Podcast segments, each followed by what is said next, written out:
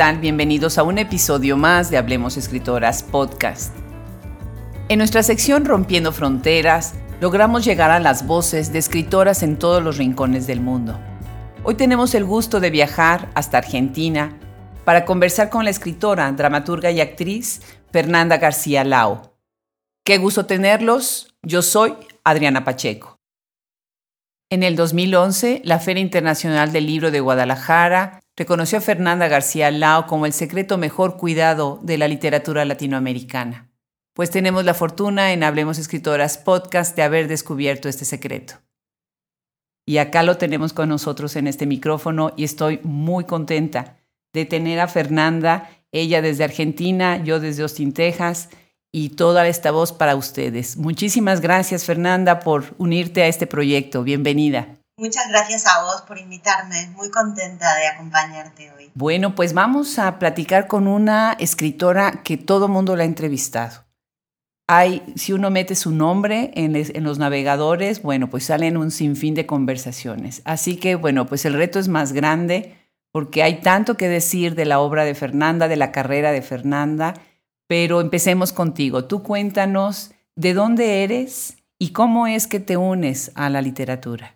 Bueno, eh, ¿de dónde soy? Es una pregunta muy complicada para mí de contestar, porque la verdad es que nací en Mendoza, pero me fui a los 10 años a vivir a Madrid, donde me crié, donde estudié mm, toda la primera etapa de mi vida hasta la facultad y antes de terminar la carrera de periodismo regresamos a Argentina y luego volví a, España, con lo cual no soy de ningún lugar y no es eh, una metáfora, es, es, real.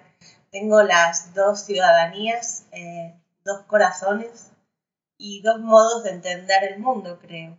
Y en, ese, en esa ambigüedad creció, supongo, mi necesidad de anclar en la, en la literatura y en la ficción más que en la realidad. Tú eres, tú vienes de una familia eh, de exiliados, ¿no? Eh, argentinos y se exiliaron en España. Me imagino que, bueno, eh, eso fue algo que marcó tu obra, tu, tu, trayectoria. Y en alguna entrevista hablas que inclusive marcó mucho tu forma de hablar, ¿no? Sí. ¿Cómo fue todo este proceso en ese momento de, de niña joven después, ¿no? De moverse de un lugar, lugar a otro. Eh, bueno, yo soy hija de ya de una combinación, porque mi, mi, madre era española y mi padre argentino, y ellos se conocen en el Océano Atlántico en un barco, con lo cual yo creo que ese, ese primer, ese mito fundacional ya se erige como, como un no lugar o un, en todo caso un lugar a dos puntas.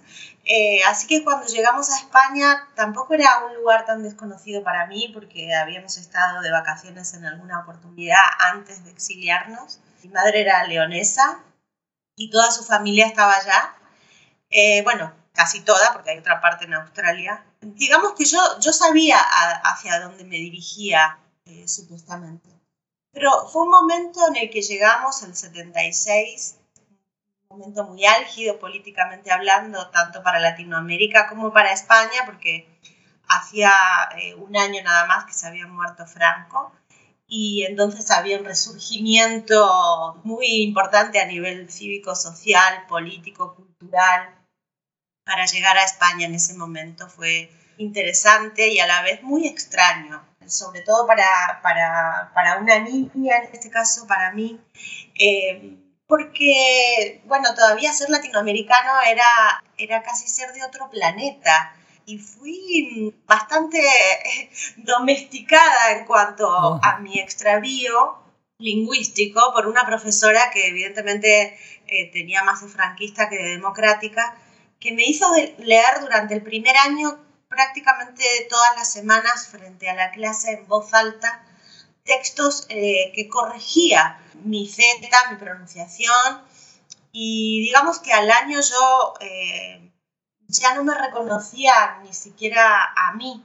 Es como, como si hubiera empezado a ser de nuevo. Pero bueno, el, año pasado estuve con una amiga de cuando yo era chiquita que la, la reencontré y me dijo que, que a pesar de lo que yo creía, mi acento seguía siendo bastante evidente y que cuando ella volvía a su casa después de estar conmigo, su mamá le decía, ya vuelves a Argentina después de estar con Fernanda. ¡Qué barbaridad! Yo creía que no, que yo ya sonaba muy española. Este, pero bueno, sí, fue extraño, fue extraño, por otro lado, que todas tus referencias, eh, que son pocas a los 10 años, se vean alteradas de la noche a la mañana. Así que la familia igual ahí también fue como importante, como, como lugar de pertenencia y estábamos todos bastante perdidos. Aunque mi madre era española, había vivido muchos años en Argentina y también para ella fue como complicado. Claro. Ahorita que te oigo y estás diciendo del acento y todo, eh, y la voz, quienes nos escuchan deberían de ver una, una entrevista para ver la cara de Fernanda. A mí me encantó su frescura, su transparencia en las entrevistas, es tan, tan sincera, tan auténtica. Por otro lado, tan formal. Eh, obviamente hay un proceso para preparar esas entrevistas, para traer a las escritoras a este micrófono y bueno, Fernanda mandó todo en el momento, hablamos, o sea, todo lo tuvimos magnífico. Y después me entero que es actriz.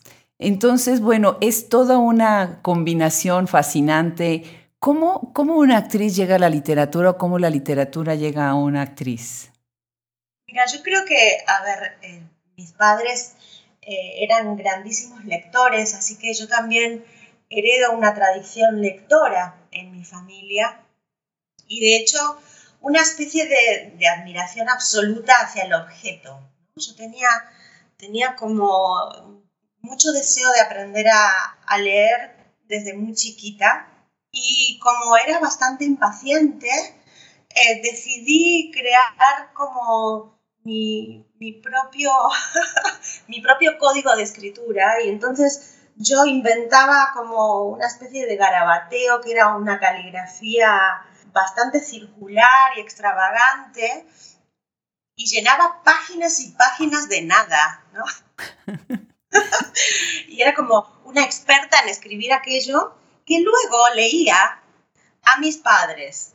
Y ellos se mataban de risa porque sabían que ahí no había nada, o sea, pero yo iba leyendo lo que había escrito y, tenía como esta fascinación también por toda la cartelería de la ciudad. Recuerdo ir en auto antes de saber leer, viendo que la ciudad estaba tan escrita y, tan, y que nombraba cosas que yo desconocía, imaginaba que aquello era fantástico.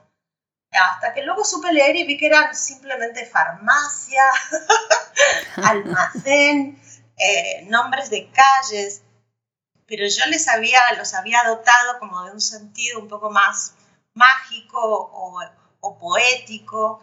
Y siempre estuve como en esos bordes de, la imaginación, bordes o desbordes, eh, deseando que el mundo fuera más que lo que, lo que se presentaba, ¿no?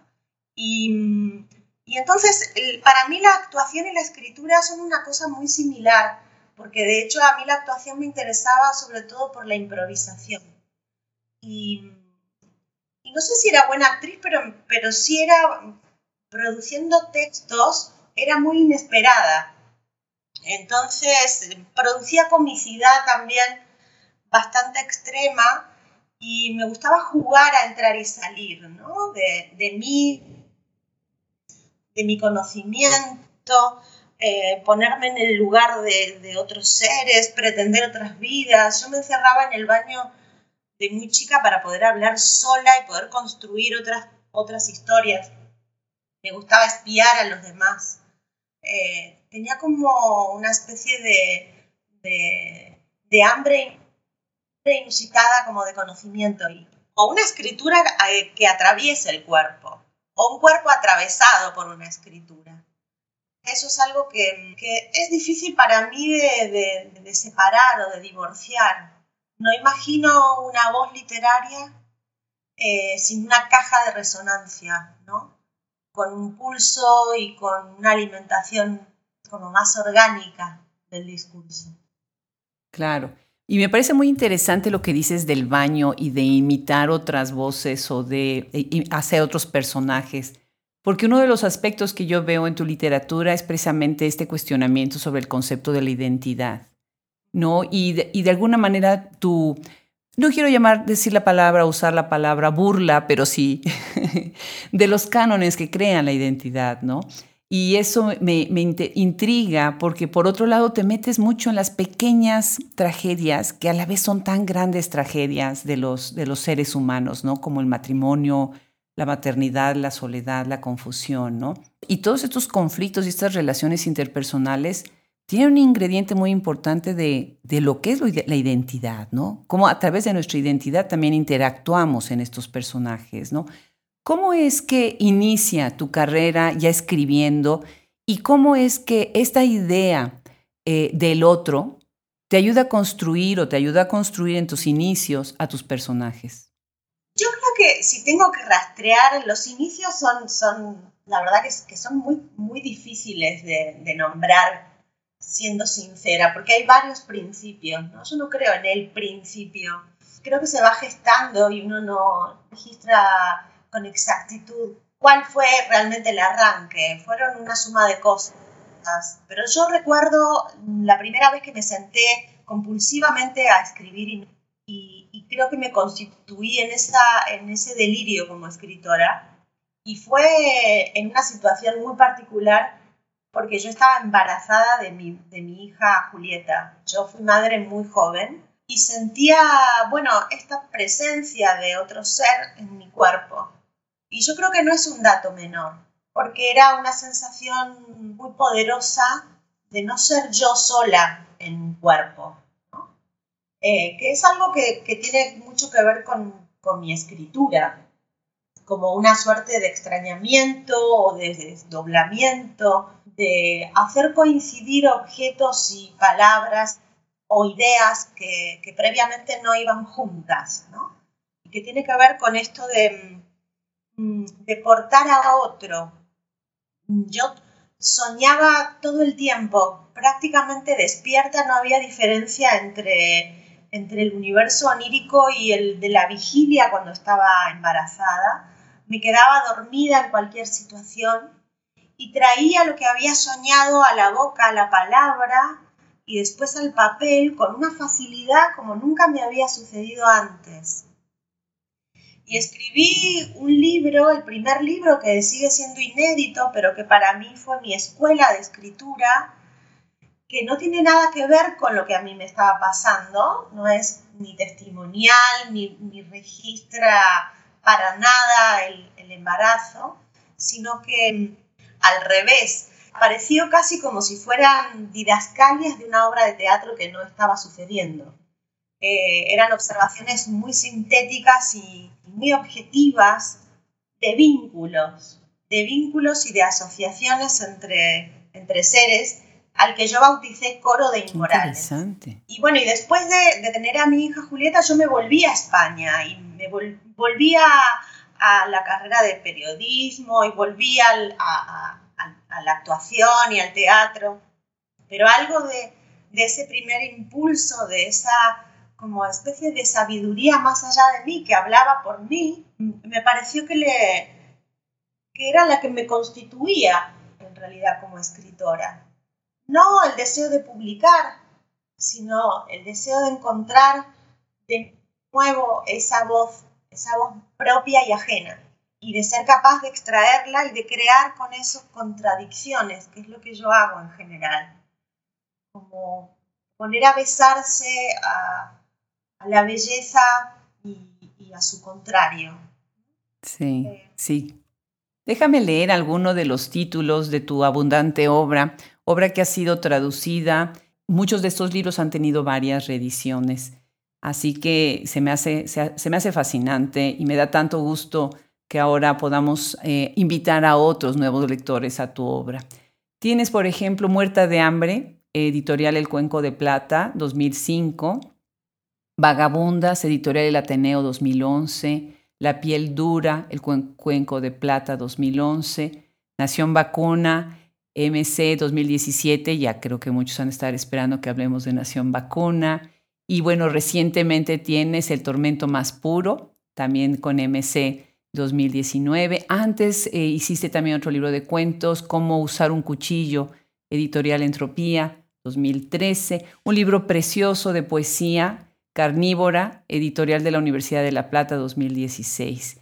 Pues muy interesante tu obra y bueno, me gustaría empezar a hablar de ella y si pudiéramos empezar con una lectura primero de Nación Vacuna para adentrarnos ya en el tema, ¿te parece?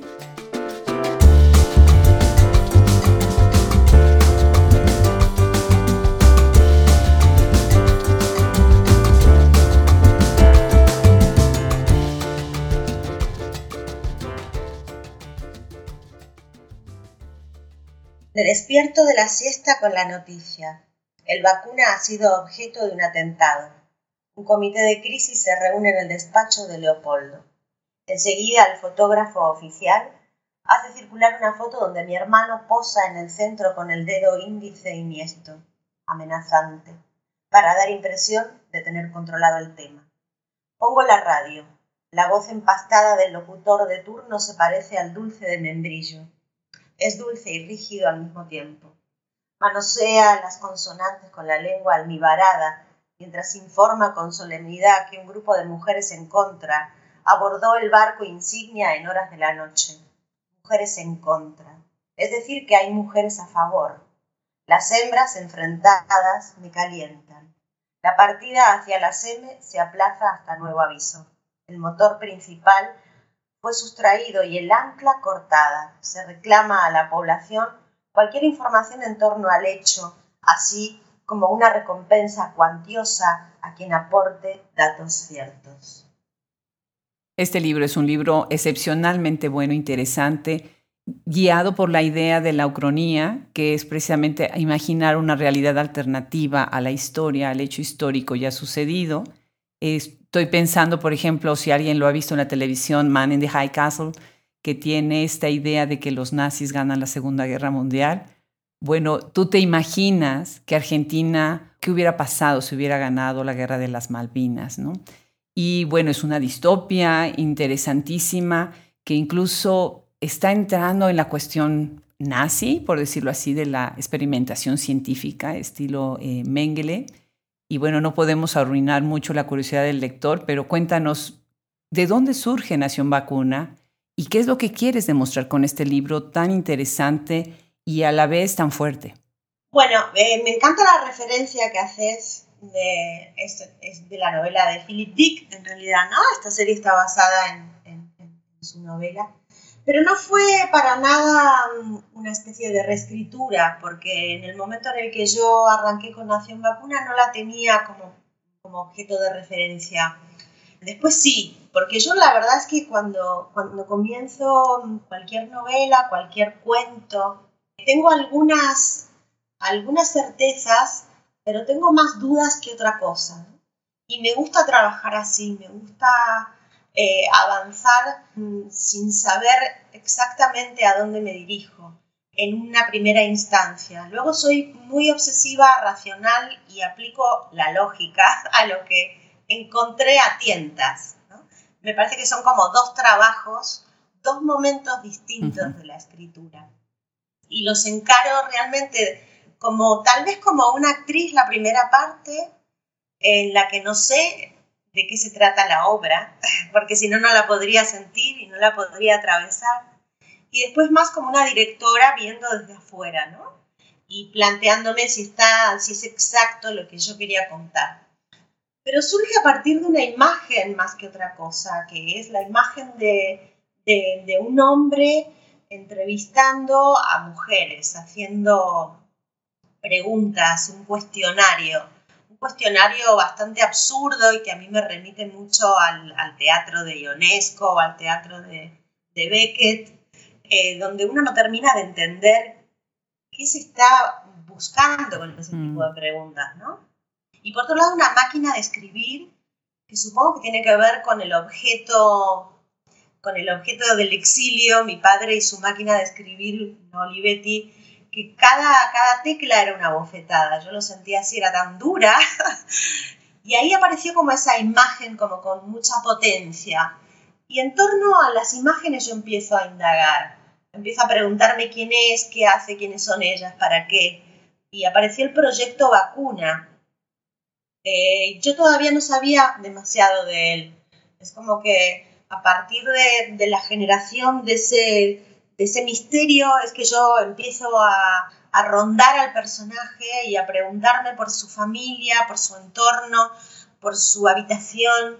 Eh, veía una habitación con goteras en un edificio público y voy construyendo así, como por, por necesidad de que ese cuerpo habite no solamente un lenguaje, sino un universo, ¿no? Y de qué está hecho ese universo, de qué ideas, de qué colores, de qué tragedias. Fascinante. Ahora, toda la idea también de, de la trama, que son estas mujeres que van a llegar a la isla, ¿no? Eh, se, se, centra mucho en un inicio, al principio de la obra, en la figura de las reses colgadas, ¿no? Y del matadero, ¿no? Y bueno, invariablemente las personas que nos dedicamos a la literatura, pues ¿en qué piensas? No, pues vas a pensar en el matadero de Esteban Echevarría. Sí. Pero yo más que eso, fíjate que pensé en, en Cecilia Valdés, de Cirilo Villaverde, esta historia es cubana, donde las mujeres eran pues realmente las responsables del proceso de blanqueamiento en la isla, ¿no? ¿Cómo? Pues obviamente permitía a la sociedad que tuvieran relaciones con los blancos, blancos que un término que detesto usar así, ¿no? Y usarlo en general, pero esta era la idea, ¿no? Blanquear. Sí. Las mujeres entonces se convierten en un instrumento que eso me parece fascinante cómo haces esta vuelta de tuerca en donde las mujeres son más que individuos, son recipientes, no son contenedores, pero a la vez hay toda una mezcla en cuestión de la pasión y de la cuestión erótica, ¿no? Eh, cuéntanos un poco más, eh, ¿cuáles fueron los retos para ti en el momento de escribir Nación Vacuna y esta idea precisamente de la mujer como recipiente, como contenedor, como cuerpo?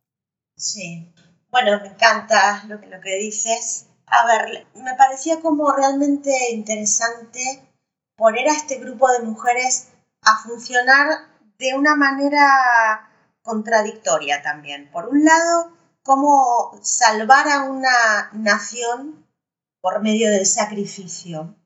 Porque hay algo efectivamente, en, a ver, de relectura. Uno como escritora argentina no puede dejar de, de recordar al matadero de Echeverría, ¿no? Eso es como un cuento generador de literatura, de lo que vino después. Esto de, bueno, la literatura argentina arranca con una, con una violación. Eh, pero no estábamos presentes las mujeres, para nada. Y si a algo se parecen las mujeres esas, esas, esas reses, ¿no? que son entregadas para, para saciar como una especie de de hambre más allá del hambre, ¿no? un deseo caníbal casi, canibalizar al otro. Es imposible soslayar, digamos, eh, de, la literatura argentina esa marca que el matadero impone. Pero por otro lado, a mí me resultaba también interesante trabajar con algo de, del deseo y de la fantasía durante mucho tiempo de, cualquier ciudadano argentino, que era el de recuperar lo perdido. Hay algo también muy poderoso en Malvinas, en lo que encarna de paraíso perdido, y paraíso que nunca fue, digamos, pero en el que se depositan determinados fantasmas, nunca del todo, claro, como satisfechos. Em, y me pasaba que, me, que, que tenía ganas de explorar la utilización de la mujer en las guerras. Es como, si hay, si hay una, una frase, un lugar común de algunos misóginos, es el de decir, bueno, que las mujeres igual se quejan mucho, pero no van a la guerra, por ejemplo, o no, o no ponen el cuerpo. Y a mí parece que las mujeres nos hemos pasado poniendo el cuerpo que durante las guerras efectivamente también em, se producen como fenómenos eh, insólitos como, como, como, ganar derechos porque no hay hombres, en ausencia de. En ausencia de aparece la mujer trabajadora. Em, y en este caso, eh, por otro lado, me parecía que eran utilizadas ellas mismas como vacuna, ¿no? Eh, no solo como carne, sino eh, como salvación, supuestamente. Cada una de ellas es un, es un anticuerpo para los apestados. entonces son utilizadas de varias maneras, no solamente para producirse y para salvar a la nación, pariendo hijos sanos, sino también como objetos y no sujetos. Objetos, a ver, sujetos al, deseo sencillamente de una junta, ¿no? Como, como materia, eh, materia donde se invalida al individuo y se lo trata como,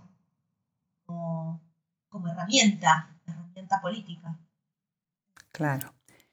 Fernanda, déjame hablar, ah, se me hace impresionante lo que estás diciendo acerca de, las mujeres, del uso de la mujer, de, la ausencia que debe de existir para que ella exista. Me, parece muy interesante y muy relevante. Y creo que muchas de las lecturas que eh, se han hecho de tu obra se han ahondado precisamente en esto, pues en esta crítica, ¿sí? en esta manera de exhibir lo que sucede a partir del género. Déjame en este momento hablar de mi experiencia para leerte. Y fue muy interesante. Para leer a Fernanda García Lao hay que respirar de diferente. Cuando se lee su obra en voz alta, es muy interesante la manera en la que ella va encabalgando las palabras y fragmentariamente va armando todas las ideas. No son oraciones cortas, casi como pequeños paquetes de información en cada en cada lectura, en cada párrafo, en cada oración, ¿no? Y pensé un poquito en esta idea minimalista de la línea de, Raymond Carver, que eh, es precisamente el escritor que inspira la película Birdman, que, dirigida por el magnífico Alejandro González Iñárritu, ¿no?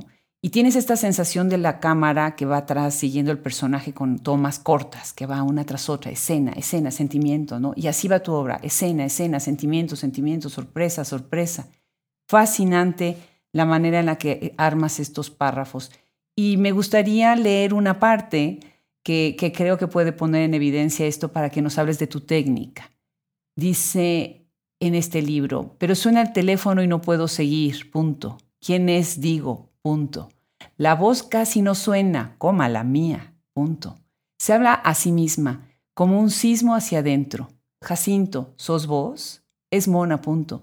Dice que quiere verme, punto. Que está frente a las puertas del zoológico, punto. Esperándome, punto. ¿Ahora? Sí, ahora, punto. Tantas cosas para decir que no puedo seguir guardando, punto. Le digo que ya voy, que me espere. Magnífico. Platícanos de tu técnica, Fernanda. Bueno, gracias por las referencias. La verdad que es, es preciosa. La película Berman es, tremenda, por otro lado. Y Carver, por supuesto, es, es, es referencia obligada, ¿no? Cuando uno trabaja también con lo breve. ¿Cómo hacer que lo breve sea, sea más grande, que lo que se menciona esté, esté roto y uno pueda intuir todo lo que, oculta, ¿no? Eh, pero sí, me encanta porque surge de la respiración, efectivamente, y de la oralidad, porque yo eh, no hay párrafo que no me lea en voz alta antes de darlo por válido. ¿no? Necesito escucharlo, no me basta con la mirada. Me parece que los textos hay que ponerlos a prueba también con la oreja, porque ahí está como el sentido del ritmo y el sentido efectivamente del aire, ¿no? hasta dónde te llega el aire, cómo respira un personaje, dónde frena, cómo se corta. Y Jacinto yo necesitaba que, que viniera así por partes, fraccionado, como res cortada, y así además pensé la forma de, todo el libro, ¿no? como un objeto roto, cortado, fragmentado, pero, pero mm, con mucho filo, como efectivamente él afilaba cuchillos para su padre, el carnicero, mientras estudiaba administración. Yo quería que, cada, que cada párrafo estuviera cortado y no deshilachado. Mm, sino que hubiera ahí como una cosa higiénica en exceso. Y por eso también más tremenda. Creo que la temperatura eh, del texto también es importante. Y cuando lo que se narra es tremendo, prefiero ser fría y viceversa. Y bueno, siempre me parece que es vital como imaginar esa voz sonando. Y, bueno, y formando su propio fraserío, cómo se narra a sí mismo este personaje, cómo se dice. Interesantísimo. De verdad es un libro que se los recomiendo mucho. Eh, léanlo, búsquenlo. Eh, de verdad vale, vale la pena en todo, en el fondo y en la forma. Por otro lado, tienes eh, otro libro que me parece también muy interesante. También se ha hablado mucho de él. Este es un libro de cuentos, El tormento más puro, MC 2019. Y acá tienes una serie de premisas, utilizas una serie de premisas en los 36 cuentos que, que contienen el libro. Y hay algunos temas eh, en donde también utilizas una, un estilo técnico muy interesante, como es el encabalgamiento de sustantivos, que con eso se van ampliando uno tras otro, ¿no? Así que, bueno, me gustaría que nos platicaras sobre este libro, cómo surge, cómo vas recolectando estos 36 eh, cuentos en donde hablas de moribundos, de embarazos, de ácaros, de alcohol, de alcoholismo terrible, de jardines, de sacrificio. Bueno, me pasa con, eh, con el tormento más puro como con mi otro libro de cuentos que es Cómo usar un cuchillo, que son mis lugares de, de mayor experimentación. Me interesa pensar el cuento como efectivamente laboratorio de ideas, de, formas de construcción, mm, de poner a prueba los límites de lo que es un relato, de lo que es válido considerar o no un cuento, de hasta dónde un estado puede ser suficiente o un listado o una carta rota o un asunto mínimo como el primer beso y convertirlo en algo monstruoso, en algo distinto, en algo terrible. Y yo creo que acá sí, cada cuento es un modo distinto de entender la literatura, con finales abruptos, con finales cerrados, eh, con finales errados, con principios que parece que a los que les falta como una introducción, eh, por dónde se entra al relato, eh, por qué resquicio, por qué punta, mm, para volar también un poco con, con, el canon de los decálogos, ¿no? O de cómo se escribe un cuento. Es como decir, se escribe un cuento de esta manera y de, y de la contraria también, y sin sin algunos elementos que parece que son imprescindibles es como tensionar el género, como preguntar, pero sobre todo hacia mí, ¿no? Tanto como para decir vengo a revelar ninguna cosa, yo trabajo para entender. Eh, con lo cual cada cuento viene a preguntarme una cosa distinta y siento que cuando entendí el enigma de uno, aquello que supe no es válido para el siguiente. Y es una forma de escapar a la producción mimética de, cuentos como fabricados o prefabricados, o cómo hacer un cuento, cómo hacer un budín, cómo hacer una sopa. Me parece que, está bueno eh, preguntarse por el género, preguntarse por el género del cuento y, pervertir lo que se supone que es la norma. Fascinante. Ahorita que, estás hablando em, de lo que es normas, ¿no? Empezamos con, eso, ¿no? Hay una normativa, por decirlo así, que, que se siguió durante mucho tiempo en el momento de escribir, ¿no?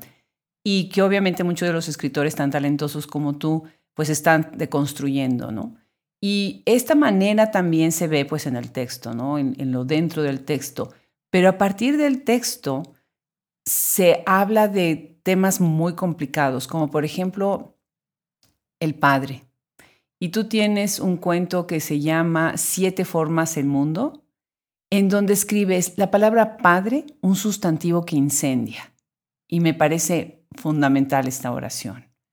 Después haces toda una, como estos juegos de los niños cuando canta uno una canción y va uno sumando cosas a la canción de los niños para que los niños repitan y después vuelves a empezar.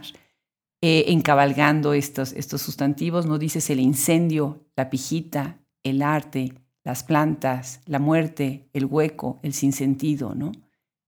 ¿A quiénes lees para poder también tener esta idea, estas ideas, estas metáforas? ¿Quiénes son tus lecturas para, para llegar a este tipo de, estructuras o de dónde viene esa inspiración? Ay, yo no sé muy bien de dónde viene nada. Em, creo que hay bastante de poesía, ¿no? Es, em, que es algo que para mí es fundamental, la lectura de la poesía contemporánea y no solo. Pero hay algo también del, creo que del universo primero de lecturas que tiene que ver con, con Pizarnik, que tiene que ver con, bueno, con Borges, que igual no tiene nada que ver, pero, pero él hace como de cada frase un universo. Y a mí me resulta como imprescindible que el modo en el que narro sea, sea poético y, y sea vertiginoso.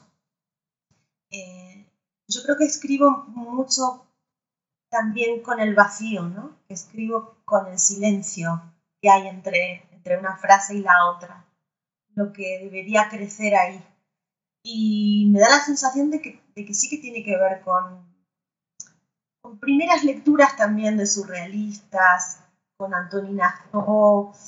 Eh, creo que hay también ahí como de la iluminación de Rimbaud.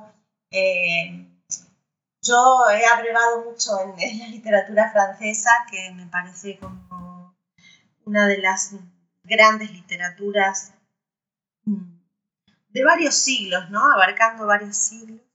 Em, y creo que ahí, ahí fue como mi, mi primera escuela de, de, ruptura, ¿no? Rupturas de los rupturistas.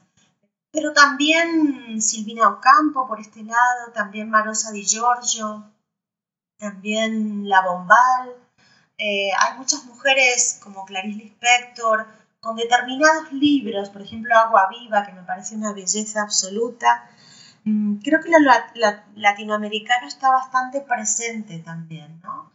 Mm, con, esa especie de, pulsión de fuerza y, represión, porque hay algo como, como represivo también, eh, por lo oscuro, ¿no? Me refiero a eso. Cierta tendencia de la literatura también del Río de la Plata como, como a dotar de extrañamiento las situaciones, de las que me gustaría pensar heredera, Felisberto Hernández también, eh, Macedonio, este, bueno, hay una enorme tradición de, cultores de lo raro. Eh, y ahí yo me siento como, no sé si descendiente, pero me gusta pensarme en esa tradición, en ese linaje extraviado. Qué bien. Y en este libro tienes un cuento que se llama Dislexia. Y me llamó muchísimo la atención porque yo conozco a algunas personas disléxicas que les encantaría leer y que les va a encantar leer este cuento. ¿Nos quieres leer un fragmento de, de este cuento, por favor? Sí.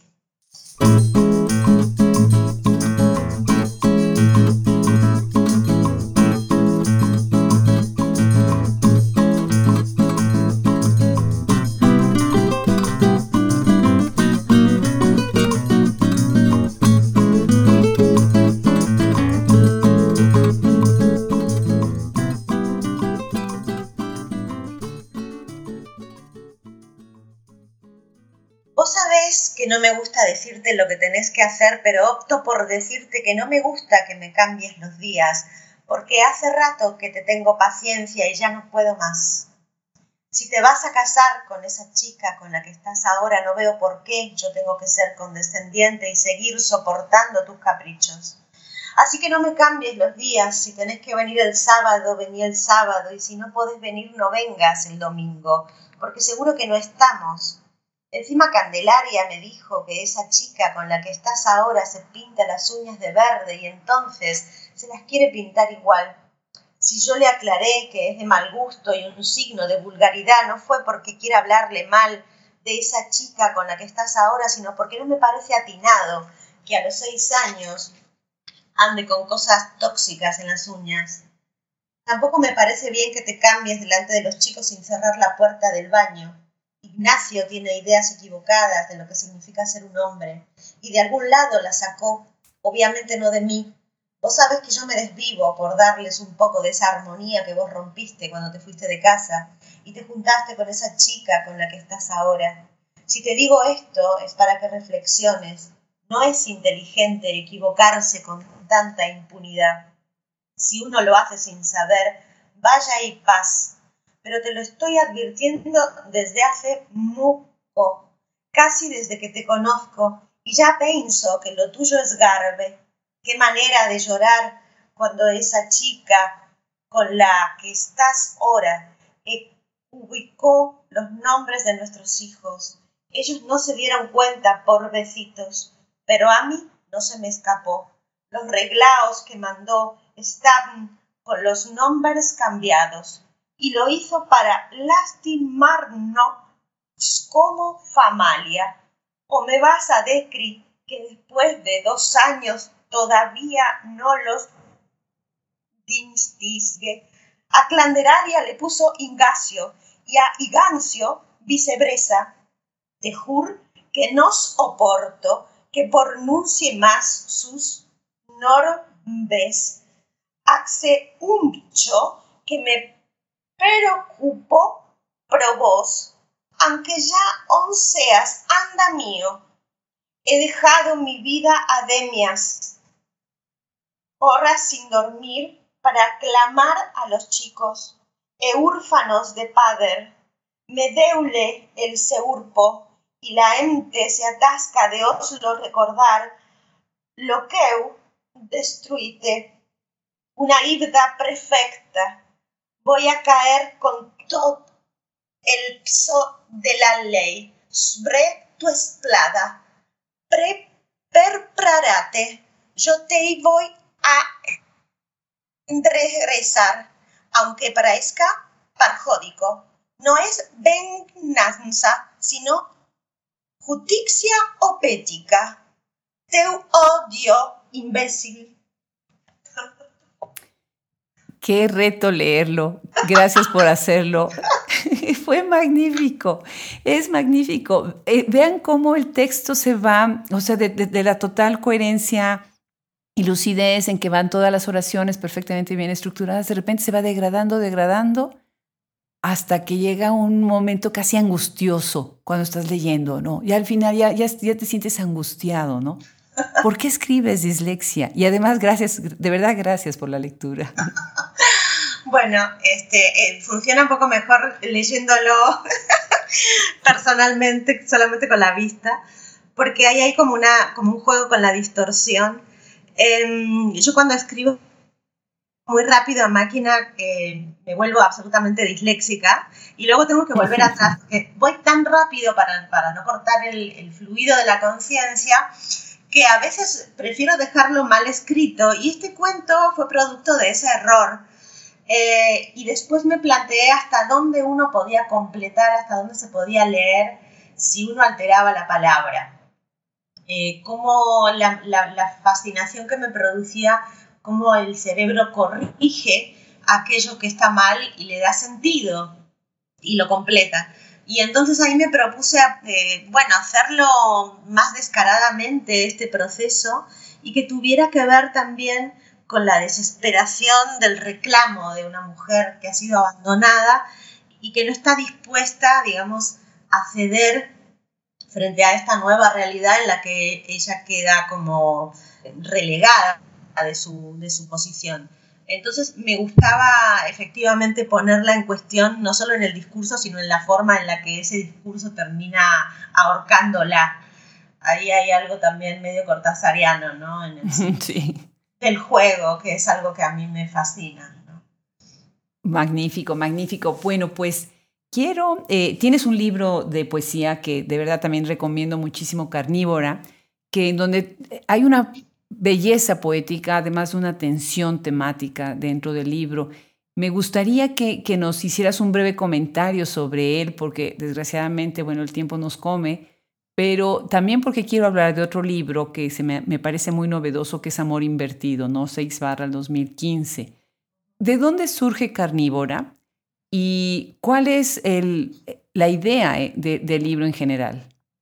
Bueno, esta cosa de, creo que de la masticación del, del lenguaje de la, de la idea de que las palabras son comestibles, de que el idioma tiene sabor y es digerido cuando uno escribe, cuando uno habla, de las diferentes funciones de la lengua em, y de cómo, de cómo yo trituro el lenguaje, de cómo lo pongo, sí, lo pongo a prueba y de ahí esa bueno, el título sobre todo, ¿no? Carnívora, como alguien que necesita de, ese fluido, fluido entre, entre vivo y muerto, que se genera en la boca y de cómo se digiere aquello, ¿no? Como, me parece que es bastante, yo lo escribí medio en sincronía con Nación Vacuna y ahí fueron a parar algunas ideas que surgían del texto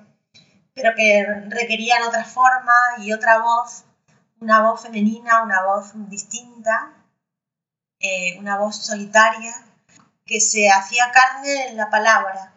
Y de ahí apareció y yo lo publiqué un poco antes, pero en general suelo escribir varios libros a la vez, no estoy solamente con un proyecto. Y eso me da mucha libertad de entrar y salir de un archivo y de, y de no no poner todas mis expectativas en un universo, sino de repartirlo. Y según también mi estado mental, mi estado emocional, mi estado intelectual, puedo tener esa libertad de entrar y salir y, no obligarme a una escritura cuando no sucede. Claro, claro. Yo creo que ese es un muy buen consejo también para, para los que quieren escribir o los que escriben, ¿no? Eh, a veces el estado emocional te ayuda precisamente a tener estos múltiples trabajos. No todo el mundo puede ser tan multitasking, pero es parte a veces de la vida, ¿no? No, pero me pasa a mí también como docente, ¿no? Porque yo hago taller, he formado a varios escritores em, jóvenes. Me pasa que a veces siento que se, que, que, se desea decir más o meter todo en un solo libro, ¿no? Y digo, esto, con esto podés hacer otro cuento, pero de este universo no es entonces llévatelo, porque hay como este deseo de decir todo, ¿no? De, probar todo y, no, me parece que, está bueno saber que no todo entra en un libro, que un libro tiene que tener una armonía y una organicidad de partes y que está bueno que aquello que aparece y que no es pertinente arme otro cosmos. Me parece que está bueno eso. Claro. Claro, definitivamente. Qué bien.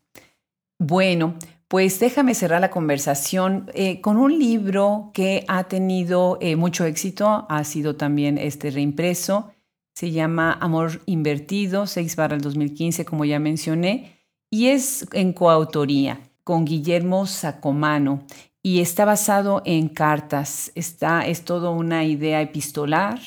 Y yo me acuerdo cuando estudié creo que esto fue en el doctorado o en la maestría, a, John eh, Cleland, ¿no? Y toda este, esta idea, ¿no? De Fanny Hill y de Memoirs of a Women of Pleasure. Y bueno, pues esta es, la obra de, de, Cleland está considerada una de las primeras novelas pornográficas. Es muy interesante encontrar eh, este libro ahora con, con el tuyo, ¿no? Otra dimensión y otra voz en donde se intercambian tal vez ahí el título, ¿verdad? Nos contarás más eh, lo que es el, personaje masculino, femenino, ¿no? Y las voces y el deseo, la representación del deseo del uno por el otro. Platícanos brevemente sobre este libro.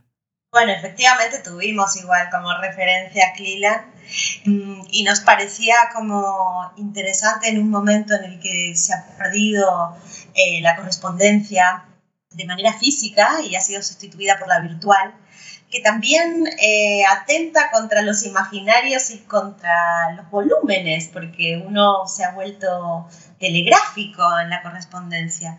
Y nos daba ganas de, habilitar este, este universo que, que, es todo un género en sí mismo, planteándonos también una especie de parodia del, del asunto, del género y de, la, de lo epistolar y de las novelas eróticas y de cierto universo también perdido y, este, y sustituido por este que vivimos ahora.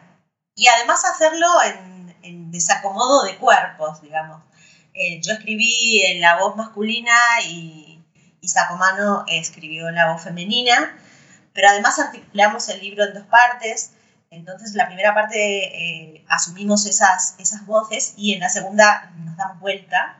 Ha habido un intercambio, la mujer tiene un corazón masculino y el hombre un corazón femenino y queríamos explorar como esa desobediencia del cuerpo y el discurso, ¿no? Y ponerlo a prueba. Y por otro lado nos acabábamos de conocer y entonces fue un reto entre estilístico y amoroso eh, este de, de, de, ponernos a la tarea de escribir porque estábamos separados eh, por un océano. Yo estaba viajando a Francia eh, al poquísimo tiempo de, de, haberlo conocido y entonces eh, nos pusimos la tarea de escribir una carta por día y no podías saber no podías adelantar tarea porque tenías que esperar a que te llegara la, la anterior. Así, así. No podías adelantar tarea. Claro, no podías ir pensando, bueno, ahora le voy a mandar. Y cada carta es una forma de subir un escalón, porque, porque ¿qué? Me contestó esto, ahora vas a ver. Entonces se arma efectivamente como una dialéctica muy cómica y muy exasperante también por momentos y sin límite para indagar en esto de, de, cómo escribir lo pornográfico y fuera de contexto, porque, porque transcurre a fines del 19 eh, y principios del 20, entonces también tenemos dos siglos. Y la idea era esa, por, como, bueno, eh, escribir con tu doppelganger, ¿no? Entonces todo es doble en el libro. Eh, y trabajamos, yo le dije, bueno, ahora me encantaría como pasar al siglo XX, entonces se festeja el cambio de siglo y, y, estos regresan a sus cuerpos anteriores. Y en la segunda parte es mucho más oscura y kafkiana que la primera, que tiene como ese otro aire de aventura y de, y de exterioridad y de luz. Y la segunda es como, bueno, toda la sombra y, y la imposibilidad de, la, de tener el cuerpo amado. En realidad toda la literatura que uno puede escribir en torno al amor tiene sentido eh, frente a la dificultad. ¿no? Eh, creo que es la ausencia también ahí la que genera deseo. Eh, no hay deseo que pueda ser colmado. Y ahí nos interesó cómo trabajar. Pues Fernanda, pues felicidades por ese libro. Felicítanos también a tu coautor. Eh, me parece que es eh, pues una lectura que también nos tenemos que acercar. Y bueno, fascinante tu perfil, tu trayectoria, la manera como ves la literatura. Muy interesante la, la forma como estás dialogando con todo, ¿no? Con el cuerpo, con los temas, con la manera de escribir con la manera de, verse dentro del texto, ¿no? Como, como tú mismo lo has estado diciendo, ¿no?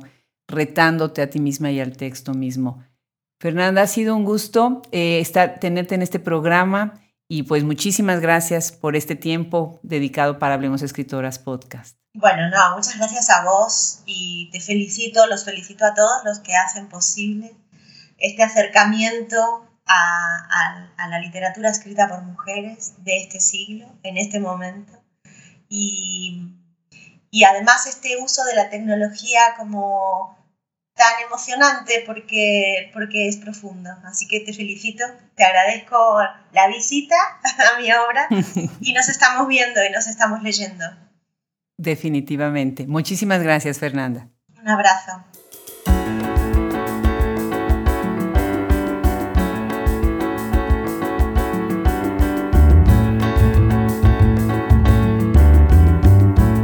Muchas gracias por acompañarnos en este episodio con Fernanda García Lao. Los invitamos a que visiten nuestra página web, que la naveguen, que disfruten la enciclopedia, la biblioteca, las revistas y las casas editoriales, así como hacer búsquedas con nuestros tags y nuestros índices. Se despiden de ustedes hasta la próxima Fernando Macías Jiménez en la edición, Andrea Macías Jiménez Social Media, Wilfredo Burgos Matos, Alejandra Márquez, Liliana Valenzuela, Juliana Zambrano colaboradores. Yo soy Adriana Pacheco.